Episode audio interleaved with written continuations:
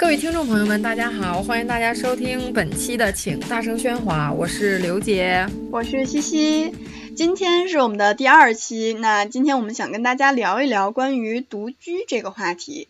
嗯，那其实最开始想到独居这个事儿呢，是因为最近呢，我跟我的室友，我们考虑到可能要搬房子啊，或者是去考虑换一个新的环境这个事儿，并且其实最大的一个契机还是源自于我男朋友，就是这个事儿呢，是说。本身呢，他是一个本地人，那他本身是可以跟自己的家庭一块住的，然后一直都是处于这么一个要么跟父母，要么跟爷爷奶奶一起同居的这样的一个情况。但是他在这个去年，呃，突然开始搬出来了。你猜猜他为什么会突然搬出来呢？可能不想跟家里人一起住。嗯，这是一方面原因，但是它不是决定性因素。那 也就是说，呃，你跟你男朋友现在分别在外面租房子住是吗？对对对。哦，怪不得人家这么迫切的想跟你。你别岔开话题，我是想说他为什么会突然考虑搬出来住这回事儿，就是，呃，他跟我说到一个主要的原因是，呃，他有一个朋友，一个关系很好的朋友，突然他结婚了，就是很突然的结婚。为什么呢？确实就是因为成年人的一些被迫的这个，比如说，呃，对吧？怀孕了，然后就可能要立刻去结婚了。那他这个朋友结婚很突然，那就是经历了一个。之前是跟父母一块住的这样一个阶段，然后立刻又变成和老婆是吧？对，一立刻就是跟老婆一块住了，然后完全没有一个就是自己独立呃过住的这种状态，对，完全没有这样一个状态。然后他当时他们俩在聊天的过程当中，那个他那好朋友就一直跟他说什么，其实我就是特别后悔我的这个人生当中没有过这么一段独居的这样的一个经历。所以他听完那个之后，他很触动，然后就立刻就搬出来了，就是去。呃，抛开父母和这个长辈们的这些关心，然后自己出来独立的去居住。因为他可能没有很长一段时间可以自己居住，是吧？所以就可可能一直，毕竟工作也是在自己的城市嘛，可能就会一直和家里人牵绊比较比较比较紧。对，其实像大家的话，可能如果你就是选择在自己的城市去，呃，就是毕了业之后在这里去工作生活的话，那你可能大概率的情况还是和父母一块住，然后之后的话结了婚就又搬出来了，大部分的情况可能是这样，所以有些时候大家可能这个年龄段。突然就想做一些比较有意义或者疯狂的事儿，然后就突然就搬出来了。然后我们现在呢，也想问一下，就是目前在听我们播客的朋友们，你们现在是一个什么样的居住状态呢？嗯哼，是同居和父母居住呢，和男朋友居住呢，还是说还在和室友啊住在一起？对，或者是说自己完全独居，那我们俩可以说一下我们俩现在的一个情况啊，就是对于我来说的话，我这个属于是不完全的一个独居吧，因为我是呃毕了业之后一直都是有室友，就是一起合租一个两居室，大家各在各的屋子里面，然后我们的客厅是公共的区域，时而独居，时而同居，对，就 是属于是有一个各自的独立空间，但是我们又可以有很大的交集啊，嗯嗯嗯。嗯，那那我的话就是来这边工作了之后，其实我是相对来说一个比较完全独居的一个状态，因为我是没有室友的，我自己住在一个嗯小的公寓里面，嗯，就算是一个完全的独居状态吧。嗯，对，因为我也去过刘姐那边嘛，她她是后来搬到南京，然后在这边。租了一个一居室，我其实一直觉得刘姐那边就那一小房子弄得特好。我最开始的话，我可能会有点害怕独居，但是我看到她那小房子，我可能也是有那种迫不及待的想要入住进去的感觉，就是有一种拎包入住的概念。微我五千。对，因为因为他其实是一个就是很会搞这个生活气的一个人，所以就是如果大家呃考虑独居，然后又想着说我能够让我的生活怎么样才能丰富多彩一点，不妨可以去看看他的生活，就是关注一下他的微博，小推荐一把。因为因为是这样，因为我觉得就就从自己踏入独居的这一个状态来说吧，你可能。虽然是租了的一个小公寓，但它可能算是你真正意义上一个歇脚的地方。嗯，就是所以我会比较在意我回家之后的一些状态。那当然，工作那大家都是这个狗一样，对吧？那当然回家了之后，希望自己比如说彻底的放松，彻底的愉悦。所以我会对对于装扮我自己的这个小的屋子啊，呃，会比较有有有有一些想法，有一些，嗯，想让它变得就是更贴合我自己脑海当中想的对于家的一个小的概念。嗯，是这样。其实就是，嗯，对于我来说，其实我可以感觉到我们两个都算是比较热爱生活的人，然后也比较希望说把自己的生活过得，对对对，有一些意义，然后有一些就是烟火气在的这种感觉。嗯，我们俩其实还都挺能折腾的。虽然说就是刘姐这个房子，她确实弄得比较好，但是我这边呢，确实也是符合自己的这个调性，然后也很温暖的这样的一个感觉。呃，可能就是。话说您您有些时候有点乱，我还没去过呢。对对对，确实你一直没去过。了，一直约不上。你赶紧来吧，你再不来我就又又要搬走了。我 确实得，我确实得去一下。你忘了我去年的时候还去雍和宫祈愿了，我今天得去还愿啊。嗯，对，我觉得当代年轻人就是很大的一个活动，就是 去求佛，求完了之后，然后再去还愿。对，这个确实是。嗯，所以今年今年我肯定会去的，今年五五六月份这个样子吧。对，哦对，还还忘了没跟没跟你和听众朋友们分享好消息呢，我的博士录取通知出来了。哦。嗯，当然，当然，其实我当时出来的时候，我等一下，那么开心。等一下，刘姐，你刚才说到这个好消息的时候，我一惊，你知道吗？我特别怕你突突然在此刻给我宣布一个什么？大家好，我是其其实我有一个孩子。我没有那么抓马，就是，但是其实我拿到这个通知的时候，我没有那么开心的原因，就是因为。呃，我当时在复试的时候，我感觉我自己准备的很好，很充分，并且，并且，而且就是你你我我让我让我不是很爽的点是什么？就是比你比你烂很多，比你差很多的人，他一样可以通过这个复试。呃，所以我我就觉得，就是可能心里面有一小点点的不平衡，但是我也在开导我自己，所以我尽量让这个情绪不要影响我现在这种生活，以及我以后去。读博的这个状态吧，啊，所以，但还是一个好消息，好吧？好消息，好消息，我觉得是是的，是的，我觉得是要恭喜一下子，嗯嗯嗯，对，又要折腾，可能就是，嗯，拿到那一刻就是有点心态上有点不太平衡吧，但是有时候也未必不是一件好事儿，对吧？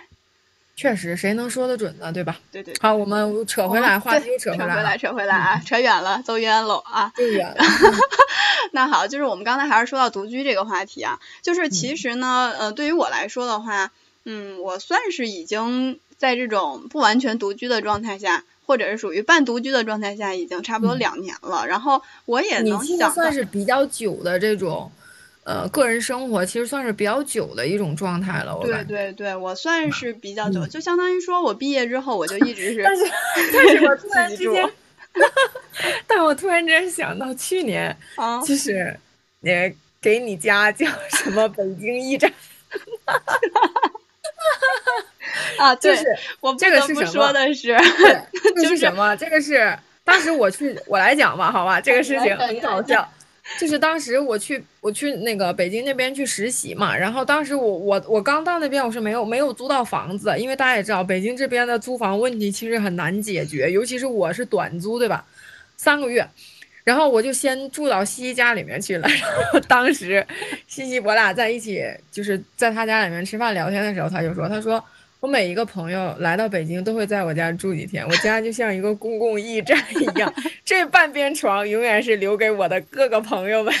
是的，是的，就是虽然我是处于这种半独居的状态，但是我这个床上啊永远不缺人。哎，这句话虽然听起来有点奇怪，但是确实是这样。就是我当时说的就是铁打的王西西这个流水的陪睡席，我这个陪睡的人一直在出现。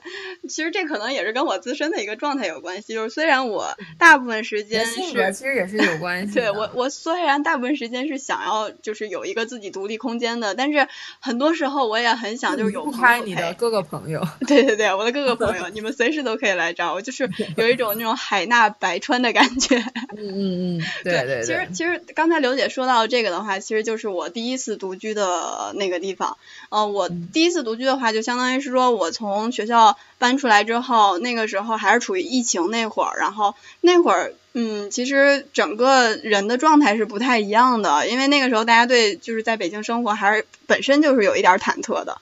嗯，然后我我呢，当时又是面临一个完全全新的需要自己去适应的环境，因为相当于在那之前我没有独居过，要么在学校住，对吧？要么在家里面住，然后突然你需要自己去面对一个新的环境啊！你是当时我是在线上订好了房子之后，我去我去的时候，这个，嗯，对我去的时候，我室友还没有去，他需要晚到一周，所以就相当于说我。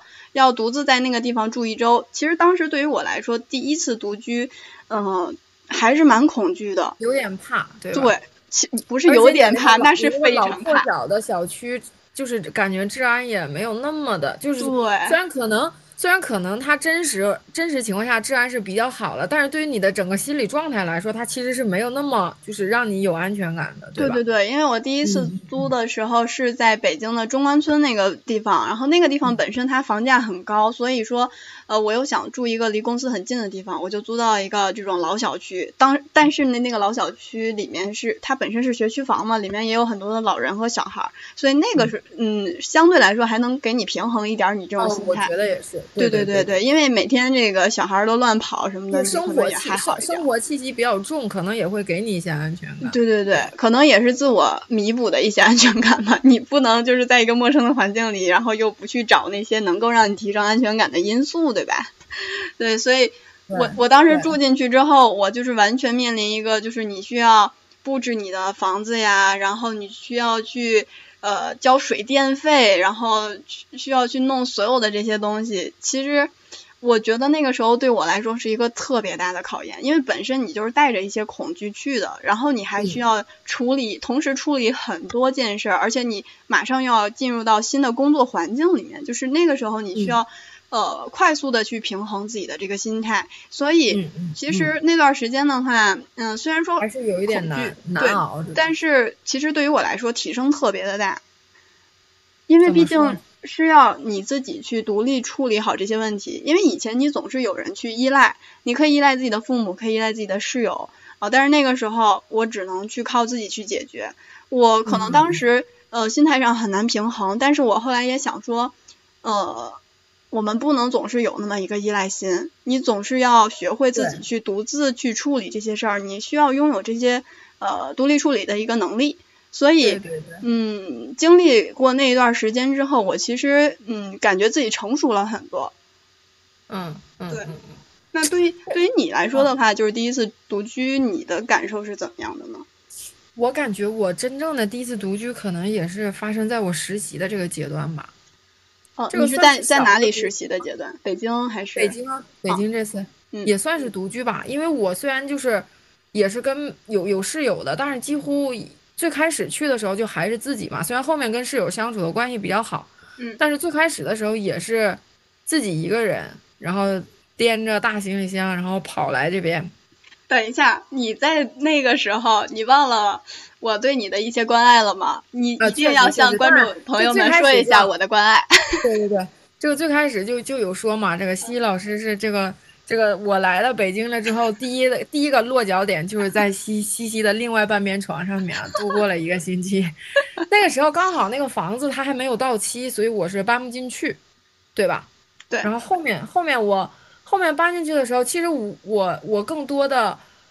心态上面，我感觉我没有什么太大的变化，因为我觉得这些事情好像也没什么，就是我自己可能没有想那么多，然后就就是那种，就是那种，就是那种，就是想好这件事情去做，然后就没再想其他的事情。但是后面其实跟室友相处的关系比较好了，包括大家都来我这边玩的话，我就觉着那边也有一个浅浅的一点点小家的样子。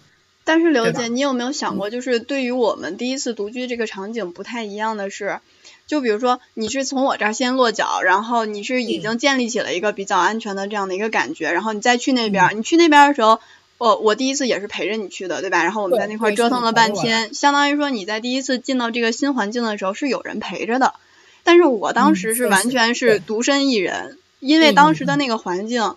是哦，我我知道这种可能北京的那个时候就是可能扯说的有点远，就是疫情那会儿，大家对那时候的那个疫情的恐惧，就是觉得来北京就像单刀赴死一样。可能给我感觉可能就是你自己单独面对事情第一次完全单独面对这件事情，可能会对你对你这整个人的心态会造成一定的影响。但是当时其实我是没有整个人完全的去面对这个陌生环境的。对对对，对吧？对，所以所以我其实可能还是不太一样。对，所以我还是建议大家，就是如果想要选择独居的话，或者是你可能要换一个新的环境的话，第一次或者前期还是有人陪着你，然后给你跟你一起建立这么一个安全感，会稍微好一点。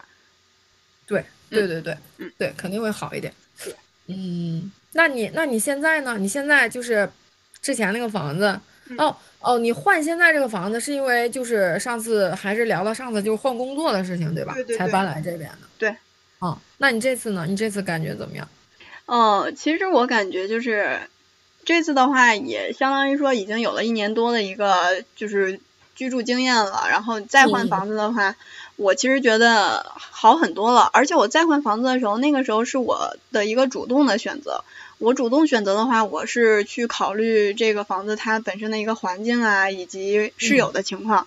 其实对于我来说，我很关注的一点就是室友是否能跟我相处融洽，因为我本身这个人就是其实不是那么喜欢孤独的一个氛围，不是特别喜欢那种完全独处的一个氛围。所以当时我来看这个房子的时候，也是因为呃我的室友就是。当时是两个女孩子，然后都特别特别的好，然后我就立刻定下来这边。对，当时我室友后来跟我复盘的时候，他还说觉得我当时非常着急。我当时晚上九点看完房子之后，回了家十点就开始给他打电话，生怕人家跑了是吗？对对对对。我你室友是不是都怕了？这个人干嘛呀？这个人他怎么这么急呀？对我当时确实就比较急，但是确实也比较合得来吧。然后也通过我的努力争取完。完全的把另外两个看房子的人都打败了。那那现在，那你现在这个状态其实还是比较舒服的，对吧？我觉得我现在这个状态非常的舒服，就是我可以给大家大概描述一下我目前这个居住环境，就是说我跟我的室友两个人相当于合租这么一个一居室，然后我的室友呢，他嗯，不不不，你这个不是一居室啊，你这两居室，两居室，对对对对。说错了，两居室。然后我室友她本身又是一个养猫的人，然后她有两只猫。我呢又是猫，对我是一个很爱撸猫，但是我又不爱照顾猫的人，所以就是我的这个选择让我目前的生活状态很快乐，就是我可以呃很快乐的去享受我的这些事儿，又不用担任何的责任。而且我我们还是都是比较喜欢。对，就是性格上面也是比较合拍的，对吧？对对对，因为我们现在已经处成了这种朋友的关系，然后我们其实就是下了班的时候能一块儿出去玩，或者晚上回家的时候我们可以一起喝酒呀，或者叫朋友来一起喝酒，所以其实就相当于和朋友一起在居住了，这种感觉我觉得是非常非常美妙的，真的很美妙，而且。不可多得，感觉。对对对，我觉得是人生当中不可多得的一段时间。对对对，就是你，大家可能有时候想想，你跟你的好朋友一起住的话，你们有共同的爱好呀，快乐。对对对，那个时候确实状态是很好的，而且你还可以有自己的独立空间。嗯，对，这个很重要，其实。对，对我我是相对比较看重有有自己独立空间的一个人，其实。对，我觉得相比来说的话，其实刘姐要比我更注重这个独立空间这个事儿，或者她也能更能享受独立空间这个事儿，对吧？对，就是我我搬来南京这次吧，其实我还是就是刚才你这句话突然之间让我想到了，我我虽然一直都是就是这段时间都是自己一个人住吧，但是我每次来到一个新环境都是有有人陪我来的，可能我没有经历过像你这样完全陌生，一个人需要从最开始一直就是撑到最后的这种。就是我我我来南京的时候也是我男朋友送我来的嘛，然后他其实陪我在这边住了好几天，相当于我把这个房子租好了，然后就跟房东这边谈啊什么的这些事情他都陪我经历过了之后，然后就相当于他把我安置好了，暖完房了都，这房子都暖和了。啊，对对对，就是都已经安置好了，所以我是没有怎么经历过像你最开始说的那种情况。对对对。我觉得大家有有条件的话，建议完全可以不不不去经历我最开始那个，对吧？我那个是属于被逼无奈，就是当时那个环境没有办法。确实，嗯，确实没有其他朋友能在那边接应你什么的。对，是的，嗯。但是我我最开始住在这个房子里面，我还是睡不踏实的，因为因为毕竟南京这边，说实话，其实相熟或就是那种玩的非常好的朋友，其实没有几个。那个时候就是。可以说是几乎没有。然后的话，我自己在这边住，那嗯，白天上班就就就是就已经就是就是那种状态了。然后回来之后吧，面对一个空荡荡的屋子，其实那个时候我也有一点点的，有一点点的觉得，当时如果不做这个选择，可能当时去一个比较熟悉的环境的话，可能会更快乐一点。嗯，那个时候晚上都睡不踏实的，因为我也会害怕，我会想说，万一谁突然把我们这个密码门给我给我解开怎么办？就 冲进来之后，我也没有防身的器材器具啊，对吧？对，我觉得这是女生可能都会害怕的事儿，就是安全的问题。其实这个点我真的非常讨厌我自己有这种想法，你知道吧？因为我觉得，我我一旦这样想了，我已经天生的把我自己认定成为一个弱者，就是。就是男性对于我们的这个生存或者生活的这种压力，我觉得是我们本来不应该有的，但是当前这个环境给我们带来的又没办法。我很讨厌这种，这种加在我身上的想法，非常讨厌。对，确实，我觉得这个是环境所迫，就是整体大环境就是这样的，没有办法。对，嗯嗯，所以那段时间也睡得不是很好，嗯嗯，但是过一段时间之后，我就非常适应这个环境，然后。呃，大概过了得有几个几个月这样的时间嘛，然后后面我男朋友不是过来一段时间，就是他放寒假了之后，他先过来住了得有二十天这个样子吧。那个时候我甚至觉得他有点就是碍手碍脚的，就是我自己住的。魏哥听到这个之后会，就是他这个。比如说我这个水杯吧，我都是放在那个我的那个小的水壶旁边的。他把这个水杯拿走了，喝完水不放在那个位置上面，我 我都想用眼神杀了他，真的。哎，这个事儿我体验过呀，我体验过。我去的时候，因为本身我就是那种爱乱放东西的人，然后刘姐那东西很规整。我去了之后，我动了这儿，动了那儿，然后他又说王西西。我追着你屁股后边，我得给你收拾，真的是是是，我太难受了。不管去谁家，好像都是这样子。嗯嗯嗯。那你觉得，就是对于你来说，呃，就是从那种不太有安全感，到后面这种非常舒适或者比较就是自得这种状态的话，主要的改变是源自于什么呢？我觉得是人人刚开始对于陌生的环境，他有天然的抵触。嗯。就后来我感觉我跟这个房子就是它就是我的家呀，我把它当成我的落脚点，我慢慢跟它建立起相互依赖的关系了，我就不怕了。并且像刚才我们录之前，我不是跟你讲说，我说这个房子现在是我住的最最舒服、最踏实的一个地方。我不管去哪里出差，甚至寒假回家的时候，我都会觉得在家里没有在这边住的更安稳，就已经就达到了这样的一个默契。对，而且而且我觉得就是在熟悉的过程当中，你也不断的在为这个房子添置一些新的东西，呃，添置一些属于自己的东西，然后。弄成自己的这种习惯的话，慢慢的也会越来越适应的。所以我觉得它的每一寸东西都是属于我的，都带有我的标签。所以这个房子，我们理所当然的就变成了相互依赖的关系。就像是那个，就是一个不太恰当的比喻啊，就是这个小狗它怎么去熟悉这个环境的，对吧？四处做标记，做完了自己的标记之后，就觉得这是自己的地儿了。所以就是其。其实建议大家的话也是，呃，如果你在独居的过程当中，你会有一点恐惧或者害怕的话，其实不妨就是去把这里当成自己的一个长期居住的一个环境，然后去慢慢的改造它，让它变成你喜欢的样子。其实对于我们俩来说的话，我们都呃不会。就是介意说，这好像是我租的地方，然后我就不应该去装扮它，好像就浪费了我的一些心思一样。对，我也完全不会，因为它毕竟有这种想法。对我住完我住的时候，那这个就是我的地方，那我就希望它变成就是我自己的舒适的一个状态，所以我其实不会对于就是装扮房子这个事儿会有过多的顾虑，嗯。我也是，因为其实房子是租来的，就是这个话很俗，但是它其实很在理。真的房子是租来，但这个时间是我自己的。我跟这个房子接触的每一天，这都是我自己的时间，所以我不会说这个房子花钱租来的，又不是我自己的财产，我就不去装扮它了。或者是过段时间，比如说我搬走了之后，这个房子我能留下的东西，也有可能是传递给下一个租客，可能会给他带来一点点的。温暖，或者是传递出来，我对他一点点的，他在陌生的环境当中能有一点点的慰藉，我感觉这也是我在做的一个。好的事情，对吧？啊，对你说这一点，我也就是我在第一次住到我那个房子里面的时候，我当时虽然有点害怕，但是墙上有一个那种挂件儿，就是大的那种，就十字板的那种东西，对，那上面贴了很多就是上一个租户他留下来的东西，应该是一个女孩，而且是一个很热爱生活的女孩，上面有很多她比如说去呃观展的一些票呀，演唱会的票呀，我当时就觉得说，嗯，这里住的上一个女孩应该是一个很热爱生活的人，那这里本身就会有一些那种呃温暖的气息在，所以我我也不介意说我会在这个房子里留下一些东西去温暖下一个人，对这样的一种对温暖的传递的话，也算是就是在某一方面的小善举吧。你你有没有每日积功德？积功德。你有没有觉得我们两个虽然有的有的时候性格不是很像，但是在某些观点上面还是很一致的？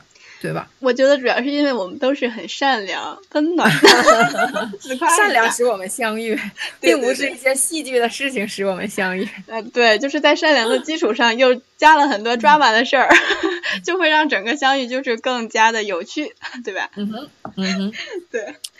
好，那就是提到就是独居这个的话，我们其实也跟大家说了很多了，然后也说了我们之自己之前的一些经历。呃，其实对于我们来说的话。嗯，独居的过程当中，肯定就都会有那么一些崩溃的时刻，比如说我之前所说到的那个，呃，可能我需要自己去面对这些问题，交房租、交水电等等。嗯，你会自己偷偷哭吗？嗯。我好像没有哭过，因为这个啊，我哭过。等一下，我想起来一个特别让我崩溃的事儿，就是我在上一个房子的时候，因为那个房子当时我不是也是在线上订的嘛？我就是完全没有看现在环境，所以我是被迫接受的那个地方。然后那又是一个老破小那种地儿，当时那个下水道真的是。那一年让我崩溃了好多次，因为就是我建议大家，下水道疏通不是很好，千万不要租一楼，千万不要租一楼，因为一楼一旦那个堵了的话，就是那个水全都冒在你家了，就是从你家那个下水道那块就开始往外冒。我有好几次回家就是很无语，对我每次一回家之后。整个屋子都是水，然后水甚至有时候溢到了我的卧室里面，然后把我的那个地毯都弄脏了。我当时就特别特别的崩溃，所以那个时候真的是我就是在独居的过程当中非常崩溃的时刻，甚至那那会儿我都特别不想打开家门，因为我怕一打开家门那个水又漫出来了。噩梦，简直是噩梦。而且在那个过程当中，我还就是。呃，很无助的时候，我就打了那个下水道通下水道的电话，而且那个是 就是外面贴的小小广告。再给大家避一个雷，下面的小广告千万不要给他打。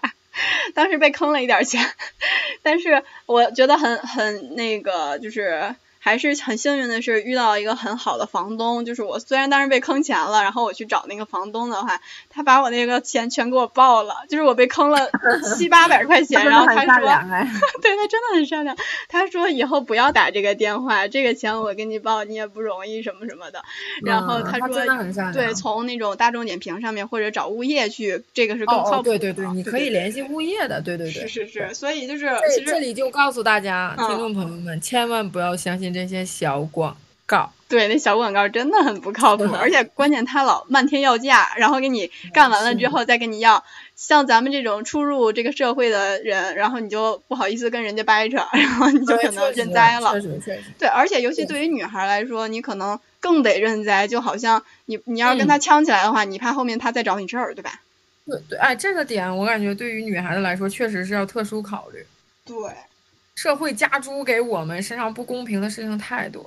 对，就是确实这些不公平的事儿是，呃，目前来说普遍存在的。所以说我们可能有时候会抱怨，或者就就是觉得怎么会这样？但是我们可能就是要学会去接受这件事儿，并且呃用一种更好的方式去规避这件事儿。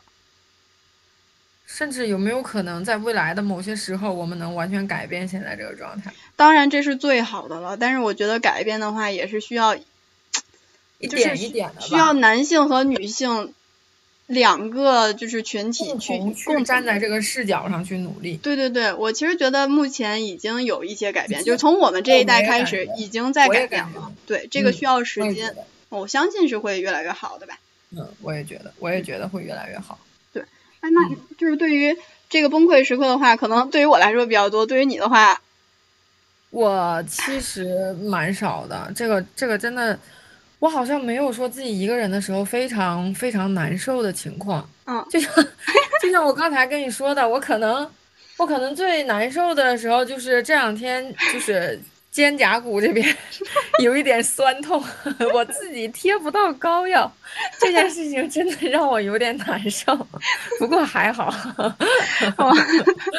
你那肩胛骨疼痛是因为什么？是不是你之前前两天去跟公主打架？哦，不是不是不是不是，在跟公主打架之前嘛，已经有点隐隐作痛了。我感觉是，我感觉可能是因为我上周去做那个深度瑜伽的时候。我可能自己拉伸没有拉伸好，然后我就开始跟老师做一些很大幅度的这种开肩动作，嗯，可能给我自己拉到了，就是咱说有一点用力过猛，为了在人群当中凸显我自己的这个 这个瑜伽能力吧，开屏了是吗？当时就就是有点那个感觉，然后我的整个肩胛骨就这这几天就一直很不舒服，然后就在我在跟公主 battle 的这个过程当中达到了封顶，非常的难受。然后我自己贴不到膏药，我把一片很大的膏药撕开之后举在手上，用一个惯性并且非常快的力，啪，就是粘在我的后 背上，但是也没有粘好，然后还是有一点用处的，就是它可能贴到边缘上面也会管点用。我心里 我觉得这个画面想起来都很搞笑，一个赤裸的女人在那儿啪一下。关键我还是对着镜子的，因为我怕我自己找不准位置。哎呀，这个可能就算是虽然有一点点就是玩笑的意思啊，但确实我没有遇到过非常非常难受的事情，因为我始终贯彻的，我始终贯彻的观念就是，绝大多多的事情我都是可以自己解决的。嗯，对的，我觉得这个也是我自己一直在改变的，因为。可能有些时候还是觉得说是不是有人会帮我会比较好。当然，这个依赖性其实是所有人的就是本性都是这样子的。对，大家肯定都会选择那个舒适的那个方向，对吧？你依赖一个人当然是最舒适的，但是就是 我突然想，我跟你讲，我我我男朋友过来住的那二十天嘛，我跟你讲，我洗脚水都都不用自己去打。就是那种，人一旦有了拐杖，你就开始四肢退化。就是我那个时候就处于退化的状态。你想，我平时自己上班了，回来了之后，我还是要自己做一些饭或者洗衣服啊。那个时候，我下了班回来之后，我就把把书包往那边一放，我就开始在我的沙发上面坐着。坐着之后，我就开始开始就是，比如说刷一刷这个社交软件啊，然后玩一点东西啊，我就完全不会去理。哎，我的衣服还没洗啊，我的地还没拖呀。并且我那个时候天然的就想，你在家里面你不把地拖了，你还等我下班回来拖地？你是那个老直男吧？你是不是老直男？你好像那种就是未来结完婚之后，那老公回到家里指责妻子的样子。但是，但是我跟你讲，我男朋友不在的时候，我特别特别啊自自律，就是所有的我早上起来，早上可能没有时间吧，晚上我就扫地、拖地，然后各种东西我全都要收拾。就是每个地方每个东西，它都要在它该在的地方上面。我不知道我男朋友来了之后，我就变成了一个就是好像没有没有只会嘤嘤嘤。对 对对。我觉得其实也是的，就是我在跟男朋友在一起的时候，确实就是很很大程度上可以去依赖对方，这个时候你就失去了一些自我的能力。但是我觉得这个是幸福的，对，这个是大家可以去尽情享受的。但是，对，但是就是我们在自己单独相处的时候，你也要具备这种能力，就是我可以。呃，在有人帮助我的时候，我可以尽情的去依赖他；我在没有人帮我的时候，我也可以独立的处理好所有的事儿。我觉得这是一个特别好的状态。对，这个可能我们也在慢慢的去成为这样的人吧，就是可能还是在路上。嗯，好，那我们今天其实想跟大家说的就是以上的这些内容，然后最后我们想再给大家一点点小的建议啊，就比如说就是独居的时候，可能有些朋友他会觉得说，呃，有时候会有点无聊。呃，会有点觉得太孤独了。那这个时候有没有什么办法可以解决一下呢？或者有没有什么活动可以让他去疏解一下呢？这个刘姐，我觉得她比较有发言权。当然有啦，大家可以听我们的播客嘛。